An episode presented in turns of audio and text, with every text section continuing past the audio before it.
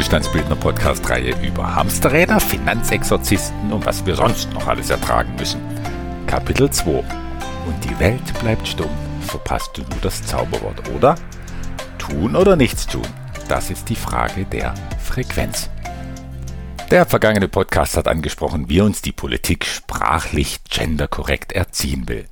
Bleiben wir also noch beim Thema Verpflichtung und Zwang, womit ich auch die Frage beantworte, warum es bis zur jetzigen Podcast-Reihe so viele Monate keinen Wohlstandsbildner-Podcast gegeben hat. Patrick, mein Administrator und Online-Spezialist für Medien wie diesen Podcast hier, der hat mich immer wieder darauf hingewiesen, du, es wäre schon mal wieder dran, einen neuen Podcast zu machen. Das wäre eine gute Sache. Da warten sogar schon manche Wohlstandsbildner drauf. Ja, und das hat mich auch gefreut, aber erstens, einmal podcasten, immer podcasten, um ja keine Reichweite oder das gute Ranking zu verlieren, das klang für mich nach Verpflichtung. Und dabei bin ich ja gerade dabei, so viele Pflichten wie möglich über Bord zu werfen und mir keine neuen aufzuhalsen, worauf wir im kommenden Podcast bei den Hamsterrädern noch deutlicher zu sprechen kommen. Und das führt direkt zu zweitens. Für mich werden Sachen erst dann gut, wenn sie mich inspirieren und Spaß machen. Und das ist für mich eine Notwendigkeit und kein Luxus. Und hier ist meine Erklärung dafür. Ein Acht-Gänge-Menü kann aus den besten Zutaten bestehen und toll aussehen. Doch wenn der Koch sein Menü routiniert, aber völlig lustlos und unkonzentriert hintrapiert hat, dann hat das eine Wirkung. Vielleicht schmeckt ja auch alles, aber Geschmack ist eine oberflächliche Frage und auch tagesformabhängig. Die viel wichtigeren Fragen für mich sind, wie gut tut mir das Essen? Gibt mir das Essen dauerhaft Energie? Macht es mich glücklich? Und diese, sagen wir einmal, feinstofflichen Zutaten hängen nicht vom Geschmack oder vom Aussehen eines Menüs ab. Ja, mir kann auch etwas nicht schmecken und es macht mich trotzdem glücklich. Und was jetzt wie ein Widerspruch klingt, ist vielleicht nur eine Frage der Perspektive und Wertschätzung. Und besser als beim Essen kann ich das beim Wein demonstrieren. Ab und zu erwische ich einen Wein, der mir nicht schmeckt und den ich deswegen auch nicht nachkaufen würde. Trotzdem kann mich der Wein begeistern. Einfach, weil zum Beispiel die Freude des Kellermeisters an seiner Arbeit in der Weinbeschreibung spürbar ist.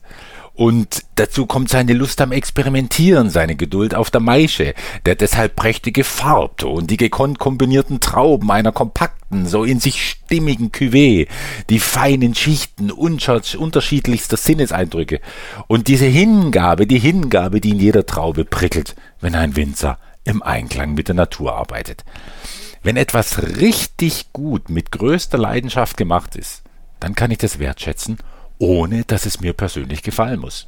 Und das meine ich mit begeistern. Und das ohnehin subjektive Geschmacksempfinden, das tritt dann in den Hintergrund. Wolfgang Sonnenburg sagt immer so griffig, das gesamte Universum würde nur aus zwei Dingen bestehen. Aus Information und Frequenz. Quantenphysiker nennen es auch Teilchen und Welle. So bestimmt nicht nur die Information, in meinem Beispiel etwa Geschmack und Aussehen, wie gut etwas gerät, sondern auch die Frequenz und die gute Laune, mit der alles zubereitet wurde, haben erheblichen Einfluss auf das Ergebnis. Vielleicht wird das ja mal messbar sein, so wie heute schon Biophotonen oder Lichtquanten nach Fritz Albert Popp in unserer Nahrung gemessen werden können, so als mögliche Kennzahl für Lebendigkeit, sprich Frequenz. Ich will jedenfalls, dass meine Podcasts und alle anderen Medien nicht nur informieren, sondern auch Lebendigkeit transportieren. Selbst wenn ich jeden jedes Thema gleich viel interessiert. Und das geht nur mit guter Laune. Das geht, wenn ich in aufgeräumter Form bin und wenn ich das für ein Projekt bin, was die Amerikaner so schwer übersetzbar eager nennen. Es geht um Eagerness. Alles andere transportiert vielleicht Informationen, aber auf welcher Welle sollen die sich denn verbreiten? Wen berühren die denn, wenn die Frequenz fehlt? Ja, und nach der Pandemie-Reihe hatte ich eben keine Lust, also nicht die für mich passende Frequenz zu weiteren Podcasts. Und dafür haben mich andere Projekte vereinnahmt, für die Eagerness allemal ausreichend vorhanden war. Immer weniger zu tun, zu dem ich so gar keine Lust aufbauen kann, ist für mich mittlerweile kein Luxus mehr, sondern eine Haltung zu meinem Leben geworden in zweierlei Hinsicht. Und das hat viel mit Widerstand zu tun und mit seinem Gegenteil, dem Zauberwort, das man erwischen muss, damit alles von selbst anhebt. Erstens, es gibt viele Dinge, die ich im jeweiligen Moment und in jedem anderen Moment auch nicht ändern kann. Wie etwa Corona-Maßnahmen, Steuererhöhungen oder ein banaler Schnupfen, der mir das Hirn vernebelt. Diesen Dingen will ich mit radikaler Widerstandslosigkeit begegnen oder positiv ausgedrückt mit radikaler Akzeptanz. Kein Umstand bessert sich doch, wenn ich mir von ihm die Lebensfreude verhageln lasse, oder? Nein, es zementiert ihn nur. Doch widerstandslos wehen mich die unvermeidlichen Dinge der Welt einfach nur an wie ein lauwarmes Lüftchen, das ein Härchen meiner Augenbraue bewegt, sonst nichts. Zu anderen Zeiten tröstet mich auch folgende Einstellung bei den Unvermeidlichkeiten des Lebens, die ja leicht in Probleme und entsprechenden Widerstand gegen die Probleme ausarten können, nämlich hätte ich nicht dieses Problem, hätte ich eben ein anderes. Dann kann ich auch gleich mit diesem glücklich sein. Das Wort radikal kommt ja von lateinisch radix, die Wurzel. Und von dieser im tiefsten Sein verwurzelten Akzeptanz allen Unvermeidlichen bin ich zwar oft genug weit entfernt, aber allein zu bemerken, dass ich von ihr entfernt bin, bringt mich der Akzeptanz selbst schon wieder ein bisschen näher. Jetzt zu zweitens. Nun gibt es ja auch viele Dinge in meinem Leben, die ich sehr wohl ändern kann, bei denen ich bestimme, ob sie laufen und wie sie laufen, wie etwa beim erwähnten Podcast. Wie schon gesagt, entweder die Dinge machen mir Spaß oder ich lasse sie am besten bleiben. Diese radikale Kompromisslosigkeit hilft mir seitdem enorm, Dinge leicht, schnell und mit Qualität gebacken zu bekommen. Oder wenn keinerlei Aussicht besteht, dass mir die Dinge irgendwann Spaß machen könnten, dann hilft sie mir, Dinge schnell zu delegieren. Und das kostet, ja, das kostet zwar mitunter sogar viel Geld, aber deshalb bin ich ja als Investor ein Fan von Wohlstandsbildung um es mir schlicht leisten zu können, meine Lebensfreude zu bewahren und alles, was diese in den Keller ziehen könnte, abzugeben an Leute, die genau damit ihre Freude haben und ihr Potenzial verwirklichen können. Investieren heißt nicht Geld aufzubauen, sondern ein Leben aufzubauen. Und dafür sind nun mal gewisse Geldmengen nützlich. Der Fokus liegt also ganz woanders, als es die Masse mit dem Wort Investor verbindet. Ich möchte es nochmal mit anderen Worten und an einem anderen ebenfalls recht radikal anmutenden Beispiel demonstrieren. Die These lautet, die Hingabe und Frequenz, mit denen ich über ein Projekt nachdenke, wie ich darüber spreche und wie ich es durchführe, das beeinflusst das Ergebnis, die Manifestation des Ganzen ganz erheblich. Meine Folgerung?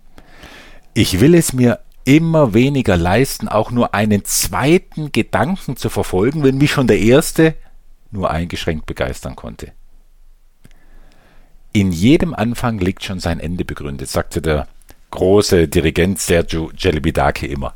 Er strahlt also schon der Anfang nicht in hellstem Glanz, wird es zum Ende hin oft immer düsterer. In einem vergangenen Podcast habe ich Mozart ins Feld geführt mit seinem bewundernswerten, ach was, mit seinem zutiefst imposanten Il Filo-Prinzip beim Komponieren. Bedeutet, wenn die Fortführung einer musikalischen Idee sich bei ihm nicht mit größter Leichtigkeit, mit größter Selbstverständlichkeit und natürlich mit größtem Spaß von selbst ergeben hat, dann hat Mozart sofort alles verworfen und hat nicht an einer Fortsetzung herumgebastelt, bis es mal passt.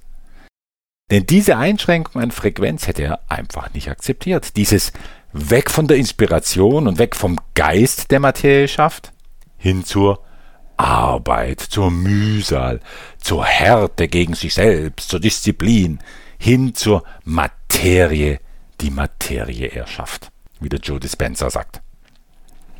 Inspiration war für Mozart, sich von der Quelle aller geistigen Schätze durchfließen zu lassen – dass er eigentlich nur noch die Feder halten muss und die betörendste Musik schreibt sich wie von selbst. Er war nur das Medium für die Quelle, ähnlich wie Johann Sebastian Bach. Und dann verwundert es auch nicht, dass in den Originalpartituren der beiden so gut wie keine Korrekturen auftauchen. Denn nur der Verstand kann sich irren. In der Quelle aber liegt das Ergebnis, das Ende, ja schon vor, in aller Vollkommenheit. Jede Einschränkung zieht weitere Einschränkungen nach sich. Und so eine Abwärtsspirale kann nur mit ja, kann nur mit viel Kraft und Zeit, eben mit Arbeit durchbrochen werden und dann vielleicht auf das gewünschte Level angehoben werden. Doch das wird mit jedem Kompromiss immer schwerer, bis es irgendwann unmöglich wird. Daher kommt der ersten Idee, dem Ursprungsgedanken, ein besonderes Gewicht zu. Es ist wie bei einem Laserpointer. Vom ersten zum zweiten Gedanken bewege ich den Laserpointer in meiner Hand, also ganz hinten im Seminarraum stehend, vielleicht nur einen halben Zentimeter. Aber das Ergebnis vorne an der Beamerwand, also die bis ans Ende gedachte Fortführung, bewegt den Lichtpunkt an der Wand um drei Meter. Ein kleiner Kompromiss am Anfang also bläst sich womöglich zu einem unlösbaren Konflikt am Ende auf. Der römische Dichter Ovid hat es genannt, wehret den Anfängen. Ja, eine Wendung, die wir alle kennen und die heute zu oft von Politikern mit nervend erhobenem Zeigfinger verwendet wird. Ich nenne das weniger griffig, dafür moralfrei, Achtsamkeit im Umgang mit dem stiftenden Gedanken. Meine einzige Aufgabe ist, achtsam dafür zu sein, ob ein stiftender Gedanke klingt wie das Zauberwort, das ich nur zur rechten Zeit erwischen muss, und alles entwickelt sich von selbst in Wohlgefallen. Und wenn es kein Zauberwort ist, mit dem nach Josef von Eichendorff die Welt anhebt zu singen, dann sollte ich mir halt überlegen, wie viel Beachtung ich dem Gehörten weiter schenke. Den eigenen Gedanken und ihrer Wirkung mehr Beachtung zu schenken, ist Teil jeder Meditationspraxis für ein bewussteres Leben und für ein bewussteres Erschaffen.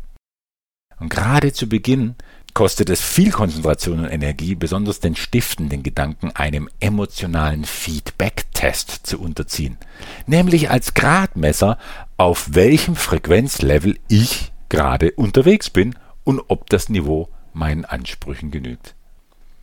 Wir alle übrigens denken stiftende Gedanken mindestens einmal am Tag, nämlich morgens nach dem Aufwachen, und können dort den Energieverlauf des gesamten Tages maßgeblich beeinflussen. In Anlehnung daran feiere ich auch Silvester meistens so, dass ich frühzeitig ins Bett gehe, also gar nicht feiere, um in den ersten Morgenstunden, also am Anfang des Jahres, schon sein Ende zu spüren. Aber nicht was Informationen angeht, sondern was die Frequenz betrifft. Und wie viel mehr gilt den Anfang zu heiligen für den größten Beginn des Lebens selbst, nämlich für die Geburtsstunde eines Menschen.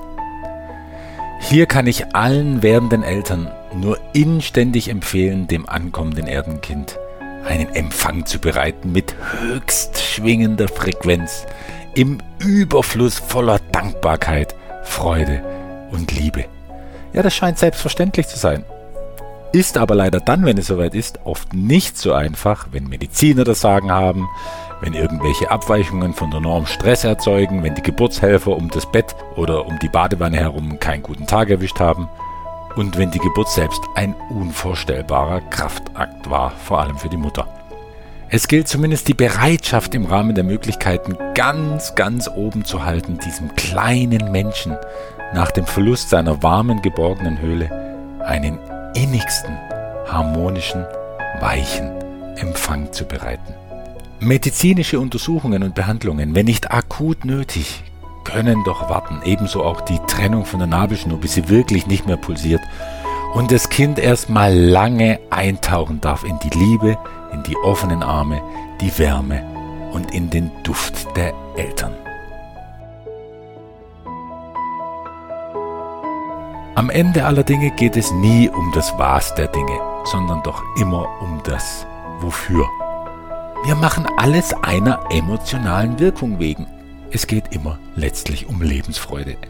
Die in uns zu erschaffen keine Reaktion ist auf äußere Umstände, sondern eine Entscheidung als Ausgangspunkt für eine tolle, ereignisreiche Reise. Im nächsten Podcast dieser Reihe nähern wir uns wieder einem geldigeren Thema, nämlich den Hamsterrädern des Lebens. Hamsterräder im Leben eines Menschen haben ja landläufig einen schlechten Ruf. Gerade deswegen werde ich sie hochfrequent präsentieren in der Hoffnung, dass jeder danach seine Hamsterräder ein bisschen mehr lieb hat. Bis dahin, salut.